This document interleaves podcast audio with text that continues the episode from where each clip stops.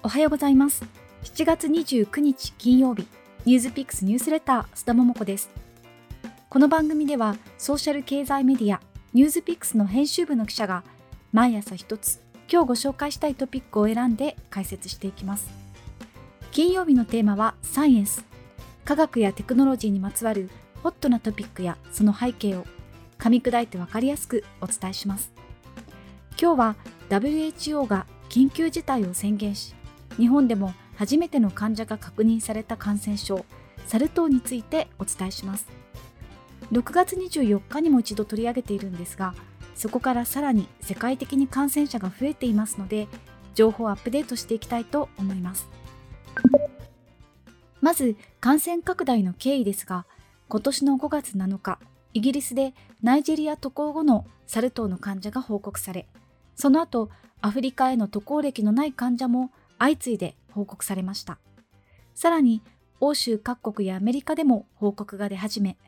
5月下旬以降急速に拡大しつつあります。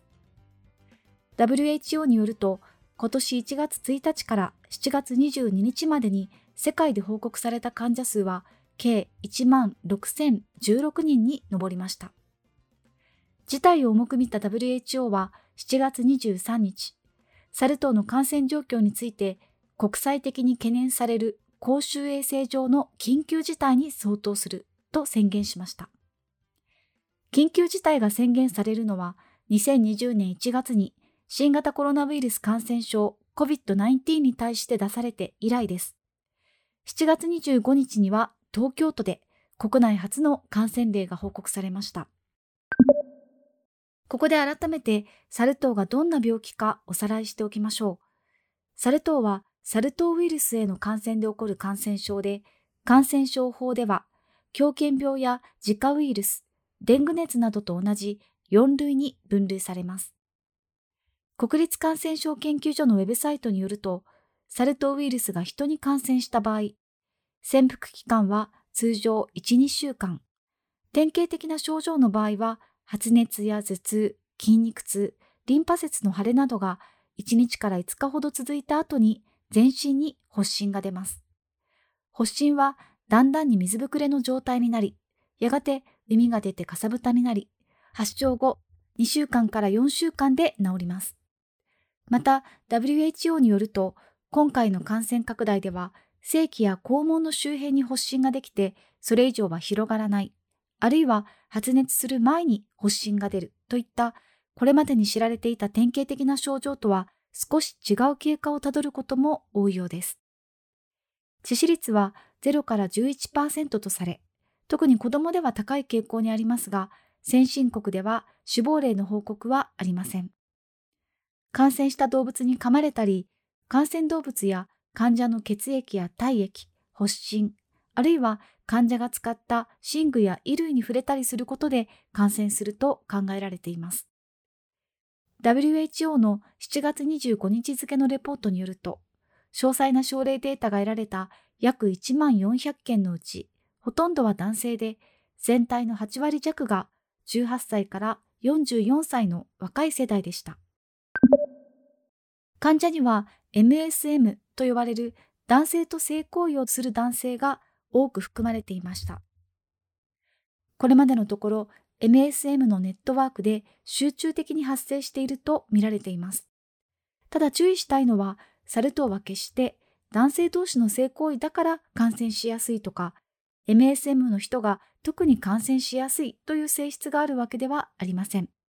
たまたま MSM のコミュニティにウイルスが持ち込まれ、そこで広がってしまったという状況のようです。ただし、死亡例はアフリカで報告された5例の他にはなく、ほとんどは軽症で済んでいます。また、サル痘ウイルスには重症化しやすいコンゴ盆地系統群と重症化しにくい西アフリカ系統群という2つのタイプが知られていますが、今回系統が分かった症例はすべて西アフリカ系統群でした。世界で感染者が増えているサル痘ですが、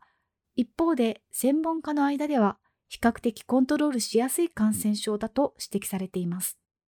なぜかというと、かつて日本でも予防接種が行われていた天然痘ワクチンがサル痘に対しても非常に有効だからです。1974年以前に生まれ、天然痘ワクチンの予防接種を受けている人には、サル痘に対する免疫がある可能性があります。現在の流行では、皮膚との直接接触などによる感染が主体であることなどからも、新型コロナのように感染が急拡大する可能性は低そうです。気になる日本の対策ですが、厚生労働省によると、国内では現在、テロ対策の目的で十分な量の天然痘ワクチンが備蓄されています。熊本市のワクチンメーカー KM バイオロジクスが製造した第3世代と呼ばれる安全性の高いワクチンです。ただし、サル痘に対しては感染者と接触した人が臨床研究に参加する場合しか接種できません。厚生労働省は7月29日にこのワクチンをサル痘予防にも使えるように薬事承認するかどうかを専門部会に諮る予定です。サル痘に特化した治療薬はまだないので、対症療法での治療が行われますが、アメリカの企業が開発した天然痘の抗ウイルス薬がサル痘にも効く可能性があります。国内では未承認の飲み薬ですが、今回の流行を受け、国がすでに輸入しています。国内4カ所の医療機関で臨床研究に参加する場合に投与できます。サル痘に詳しい札幌市保健福祉局の西条正幸医療政策担当部長は、患者さんやリスクのある方を差別するようなことがあってはなりません。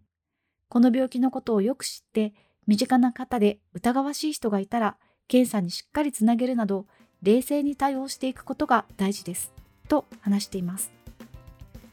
概要欄でご紹介しているニュースピックスのオリジナル記事でもグラフなども交えて解説しているので、ぜひ読んでみてください。ニュースピックスニュースレター、須田桃子でした。それでは、良い一日を。そして明日からは素敵な週末をお過ごしください。